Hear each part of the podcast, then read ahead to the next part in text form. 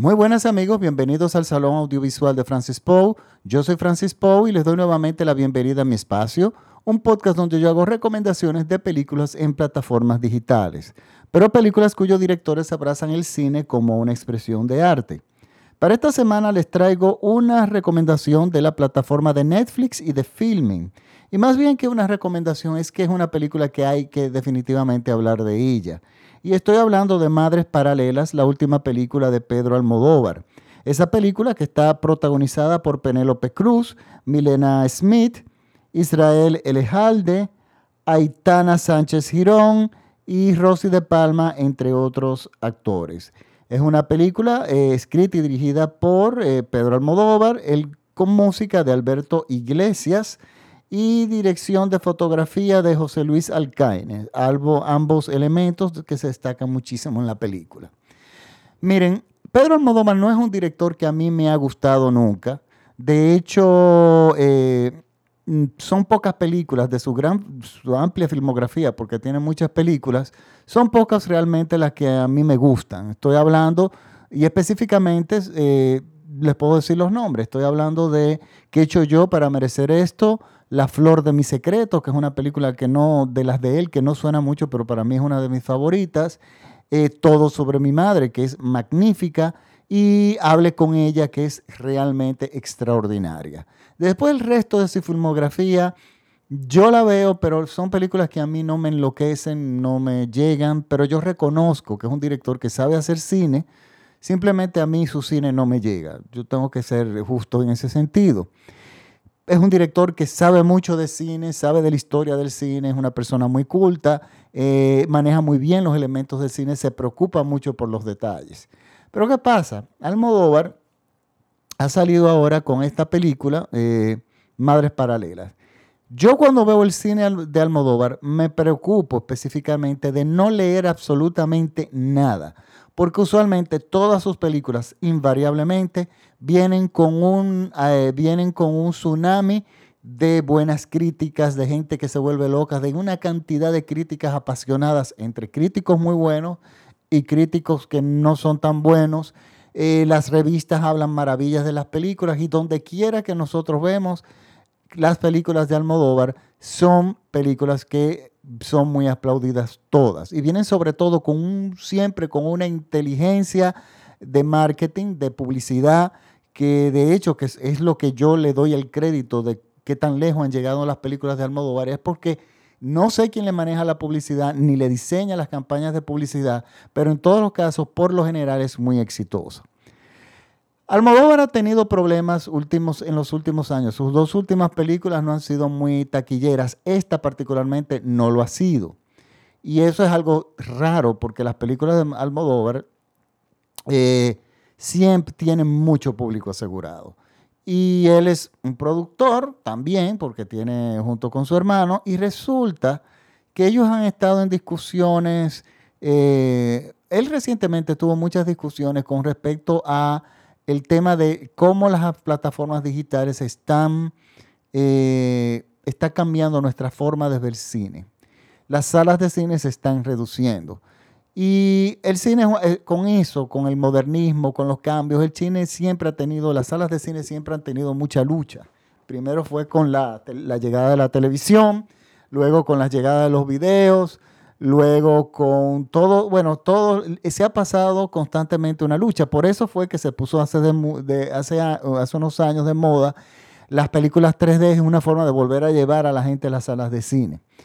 Pero las salas de cine no son baratas, estamos hablando de que las películas ya son muy caras y la gente se ha inclinado a, las, eh, a, ver películas, series y películas en plataformas digitales. Y por eso es que esta es la razón de este podcast.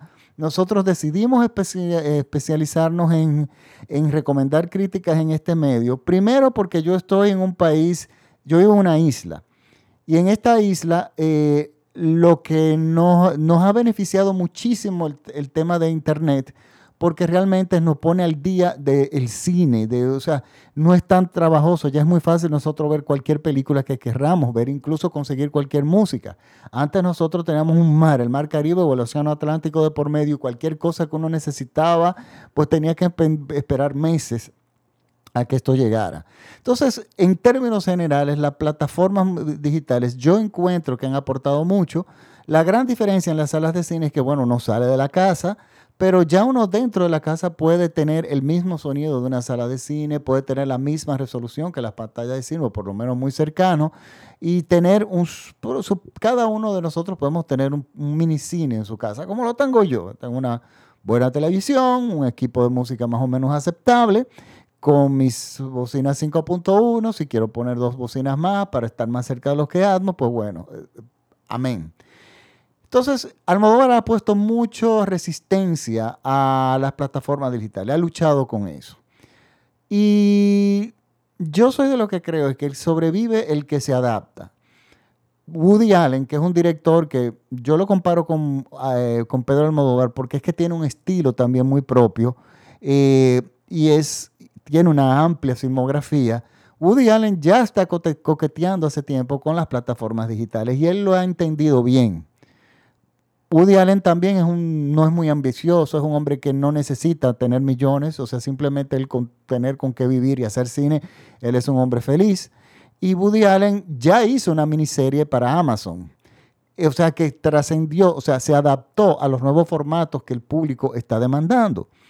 El cine se está globalizando, o sea, está cambiando todo, todo eso la forma de ver cine, eh, ya, por ejemplo, hasta hace poco Netflix, la película más taquillera, la serie más taquillera era coreana. O sea, se está viendo incluso en los Estados Unidos. O sea, ese dominio absoluto que tenía Estados Unidos sobre el cine, ahora eso se ha roto a través de las plataformas digitales que por medio del Internet hay un acceso mundial. Y ya las formas de ingreso, de ganar dinero son diferentes. Yo lo que entiendo es que de repente un actor y una actriz no va a ganar una estrella 20 millones o 30 millones de dólares por película, sino que van a poder ganar buen dinero, pero no esas monstruosas cantidades. Y yo eso no lo encuentro mal. Y es algo parecido está pasando con la música. Ya discos no se venden. Entonces los, los cantantes que quieren hacer dinero, pues bueno, tienen que salir a tocar, tienen que salir a dar conciertos. Eso, eh, y no creo que sean tan multimillonarios como antes, aunque siguen manejando muchísimo dinero, pero por ahí es que va la corriente moderna. Entonces usted como creador o se adapta o simplemente muere. Almodóvar ha estado luchando con eso. Y resulta que aparentemente él está cambiando ese estilo, esa forma de pensar porque las películas de Almodóvar eran muy difíciles de ver en plataformas digitales o en cualquier medio, o sea, tú tenías que comprarlas a 15 dólares en iTunes y de repente esta semana la vimos todas en Netflix.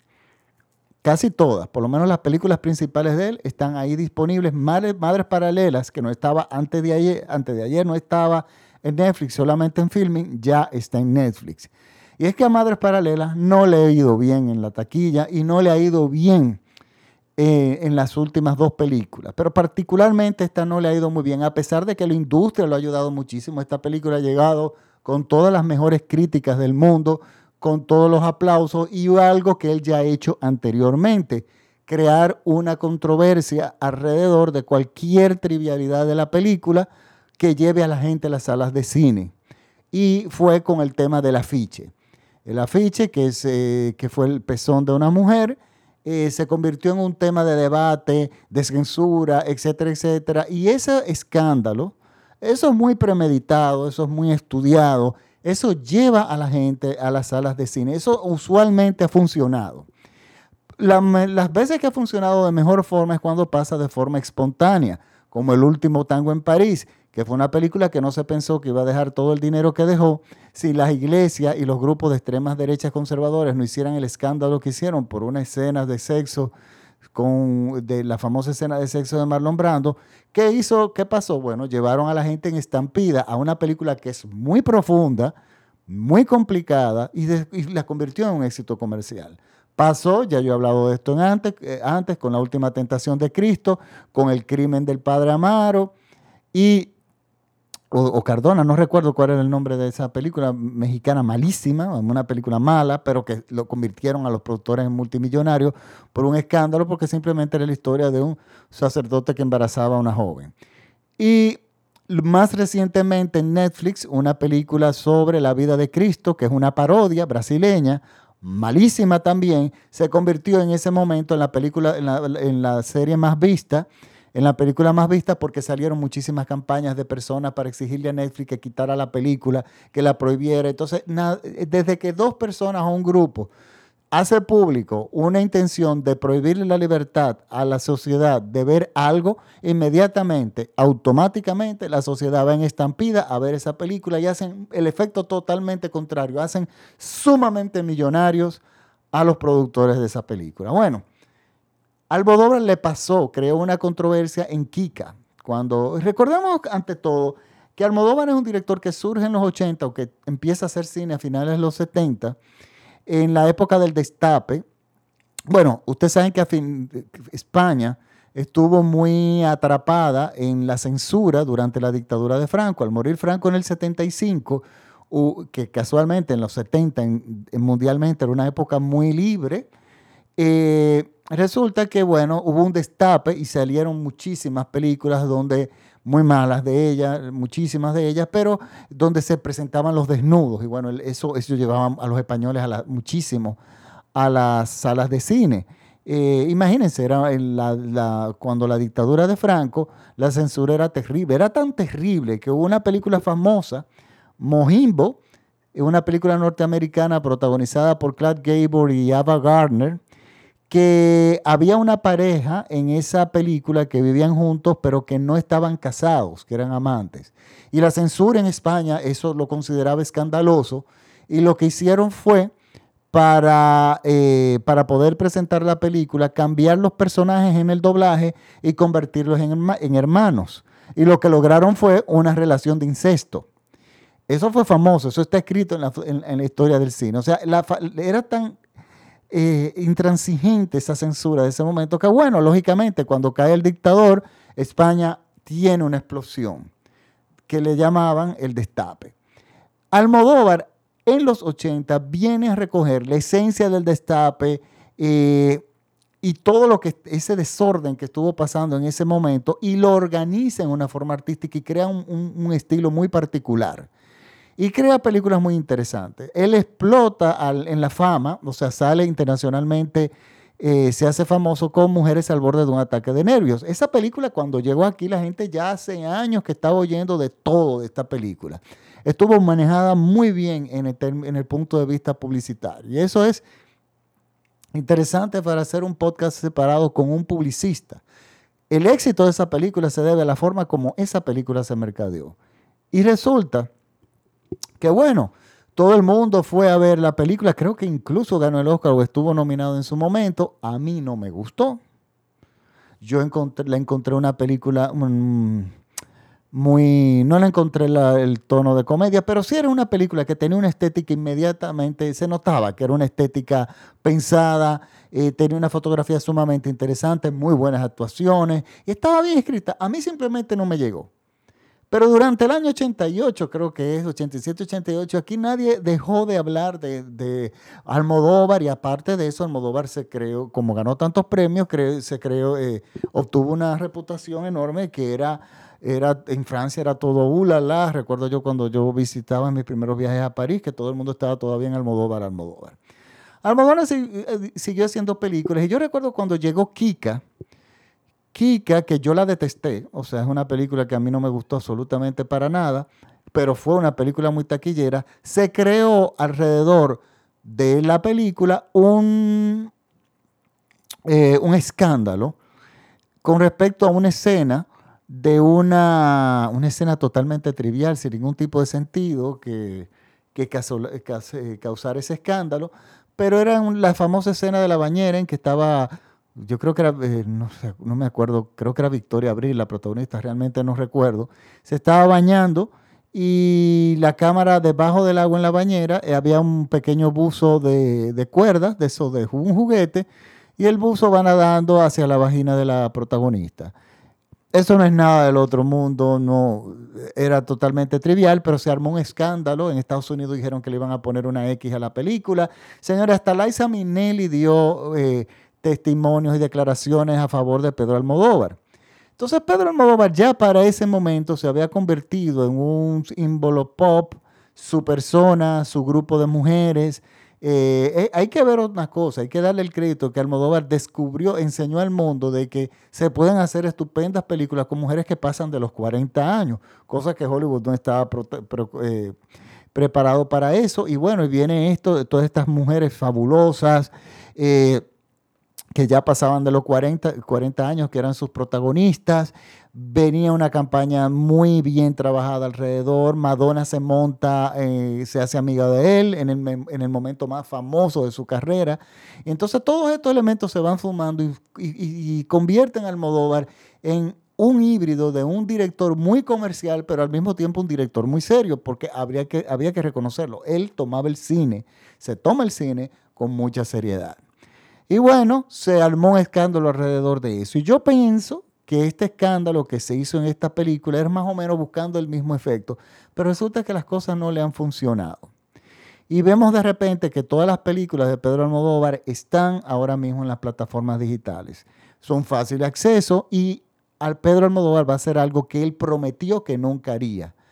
Y es, y yo lo escuché en una entrevista diciendo, no, no, no, yo nunca haría una película en los Estados Unidos. Pues bueno, va a ser una en los Estados Unidos y la va a hacer en inglés. Eso significa que ya él no tiene la... El tiempo pasa, no tiene la posición y la influencia que de repente tenía antes. Eso entiendo yo, es una percepción de una persona que no tiene vínculos con las celebridades.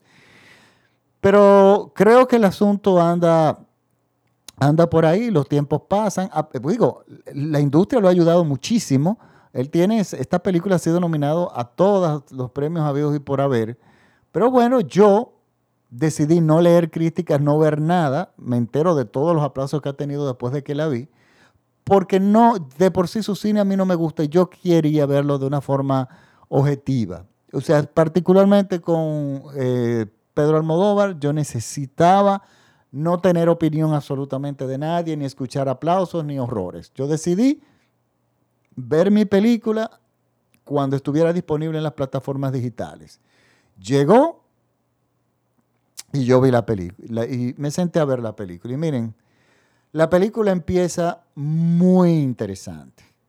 De hecho, me entusiasmó mucho los primeros cinco minutos, muchísimo, porque ya yo estaba entendiendo en el principio de la película que Almodóvar ya estaba dando un giro diferente como director y estaba explorando otro tipo de temas.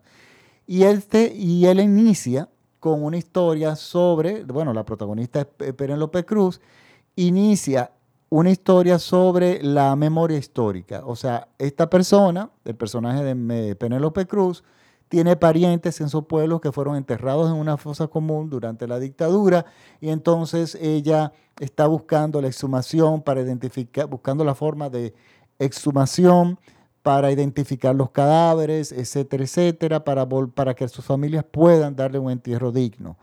Y tiene un discurso muy bueno, de hecho hasta cierto punto hermoso, cuando ella dice, hasta que no se identifiquen todos esos desaparecidos, la guerra no ha terminado. Y, y, este momento, todo este principio de la película, marca un, un Almodóvar totalmente diferente a lo que siempre ha sido. Y eso yo me lo encontré extremadamente interesante, al igual que Penélope Cruz estaba muy bien actuada, es muy buena actriz, ella eh, siempre entrega lo mejor. Y estaban los elementos que ya a mí me empezaban a gustar, la fotografía fantástica, la música espectacular. Y yo dije, bueno, Almodóvar está dando un giro por primera vez en su vida y está tocando algo que él nunca había tocado, que es el tema de la dictadura, de la memoria histórica. Y él, esos temas, según yo recuerdo, en ninguna de sus películas los recuerdo. Él se dedica a personajes que están en, en su mundo personal, en un pequeño mundo, muy particulares, eh, y, personajes que por supuesto el cine español no había hablado antes, nadie nunca. Eh, de los transexuales era muy difícil que se hablaran ese tipo de temas este, y todo ese tipo de cosas. Entonces, bueno, realmente este, yo dije, bueno, él está dando un giro, porque eso pasa con los directores. Los directores tienen etapas, igual que los artistas en general, y las etapas se marcan por determinado tiempo. En esta primera parte de su vida se inclinó a tal cosa, en otra parte de su vida, en su segunda etapa es esto. Bueno, yo pensé que esto iba a ser una segunda etapa o una tercera etapa, podría decir, si lo estudiamos más profundo, del cine de Almodóvar. Y cuando la historia empieza a ponerse interesante, que súbitamente él da un giro en el argumento. Y aquí viene la historia paralela. Y yo dije, bueno, está bien, él nos va a contar unas dos historias paralelas. Ahora, inmediatamente empezó la segunda historia, que es que Penélope Cruz, y esto es un spoiler, pero tengo que hablar de spoilers. Si ustedes no la han visto, pues bueno, pongan, pónganlo en pausa y luego continúan el podcast porque tengo que hablar de esto. Penélope Cruz eh, sale embarazada de la persona que está le está ayudando con el tema de la exhumación, eh, creo que es antropólogo, de la exhumación de los cuerpos y de la identificación. Y resulta que tiene un bebé. Ellos no se casan, fue un accidente, pero ella decide tenerlo. Es una persona, ella es una fotógrafa reconocida, entonces ella no necesita la presencia de un hombre en, su, ni siquiera los aportes económicos de un hombre para tener ese bebé, ella decide tenerlo. Cuando ella está en la clínica, que va a dar a luz, está en la misma habitación de, con una chica adolescente que está dando a luz al mismo tiempo que ella. Y bueno, resulta que esta chica, que es Milena Smith, ambas dan a luz el mismo día. Y cuando se va desarrollando esta escena, digo yo, pero Almodóvar está tomando un giro que yo no sé en qué momento esto se va a unir y que tiene que ver la primera parte de la película, o sea, los, primeros 5 o 10 minutos, con esto que está aconteciendo. Y la película sigue con esta, ella tiene un hijo, entonces la, la película se va diluyendo en lo que era una trama muy enfocada en un tema que tenía una intensidad dramática que iba muy bien, resulta que se convierte en un tema novelesco, de telenovela. Y hay que, yo tengo que estar claro en algo. Las películas de, de Almodóvar, sus diálogos, muchos, en grande, gran parte, son diálogos que a él le salen muy bien dirigiéndolo él. Pero son diálogos que a cualquier otro director le suena una telenovela barata, de esas que ponen en la televisión en las tardes. O sea, son diálogos que son a veces muy pegados, muy súbitos, muy pegotes, como le decimos, decimos nosotros, o sea, como hasta ciertos puntos lado de los pelos, pero a él le quedan bien. En este caso no funciona. Quedan bien, incluso son bastante cursis en muchos casos, y, sin embargo, aquí le funciona, aquí, eh, en su película funciona muy bien, menos en esta. Entonces, pasa lo siguiente, nosotros como espectador, tan pronto va avanzando la trama, nosotros empezamos a darnos cuenta de, que, de cuáles son los enlaces que vienen después. Es predecible y eso es grave. Porque no porque uno lo intuye, sino que hay muchos baches en el tiempo. La película empieza por primera vez en una película de Almodóvar. El tiempo, uno empieza a moverse dos o tres veces del asiento. Ya Digo yo, aquí hay algo que no está funcionando.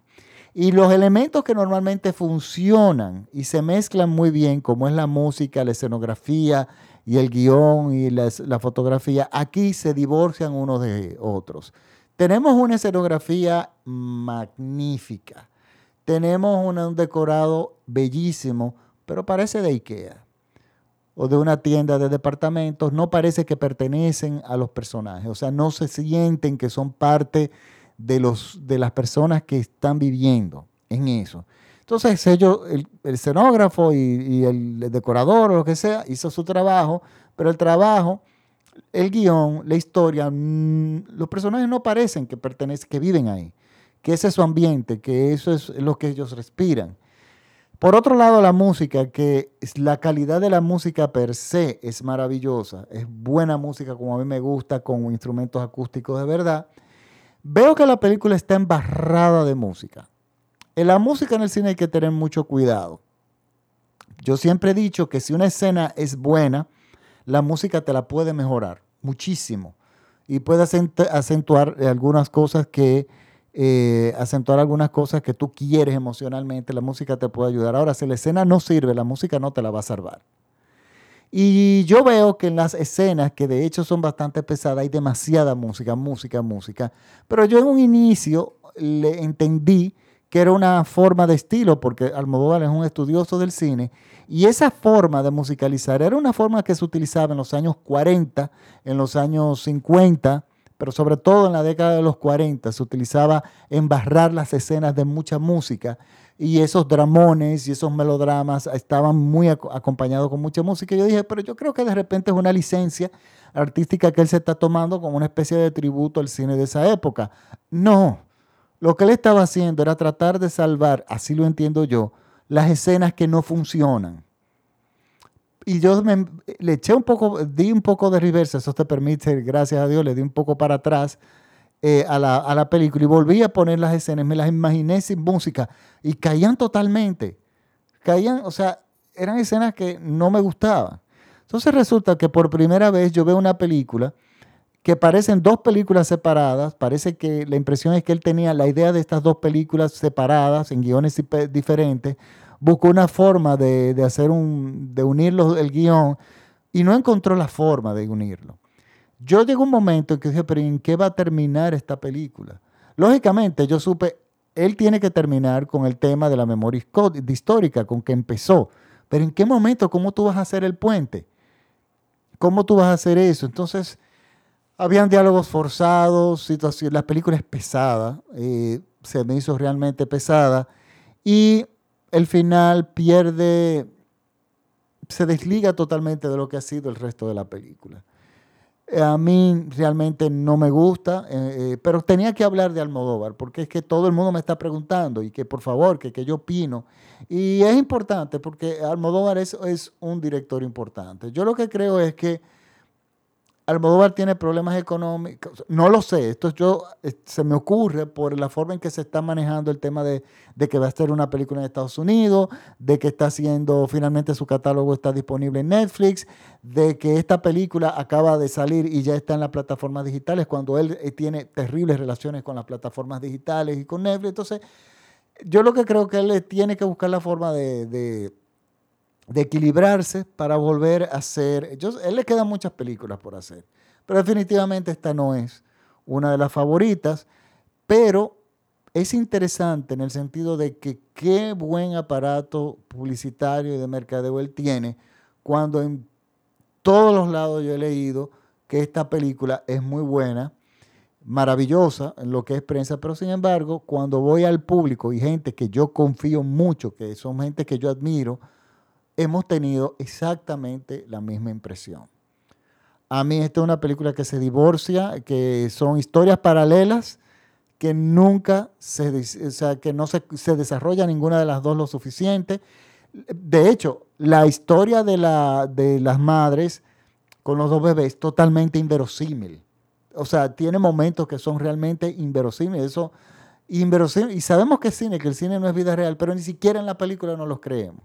Entonces, la película falla mucho en los elementos que siempre Almodóvar ha logrado, aunque a mí no me guste mucho sus películas, ha logrado tener éxito. Bueno, ahí tienen Madres Paralelas, mi opinión. Eh, por supuesto, hay personas que les va a gustar. Es el primer podcast que yo hago sobre una película que a mí no me gusta, pero lo estoy haciendo por... Eh, me están escribiendo. Y, lógicamente yo me tengo que me debo a, los seguidores. Y bueno esa es mi opinión de Madres Paralelas. Está disponible en Netflix y yo la recomiendo que lo vean porque es que el cine de Almodóvar es importante. Sea lo que sea es un es importante eh, tiene un estilo propio y ya nos guste o no nos guste es un, director que nosotros no podemos eh, dejar pasar por alto. Bueno Ahora sí me despido, muchísimo, eh, nos, despedimos hasta la próxima semana. Muchísimas gracias por la sintonía, un fuerte y recuerden que este programa es escuchado en todo México vía radiola.com.mx. Un saludo a mi audiencia allá en México y al equipo de Radiola. Y muchísimas, y recuerden que me pueden seguir en mis redes sociales, en Instagram como arroba Francis en Twitter como, perdón, en, en Facebook como el Salón Audiovisual de Francis Poe y eh, donde yo cuelgo no solamente los trailers de la película, sino enlaces de incluso de algunas películas que están libres de derecho y muchísimas informaciones sobre el cine. Bueno, ahora sí, muchísimas gracias por la sintonía. Hasta la próxima semana. Chao.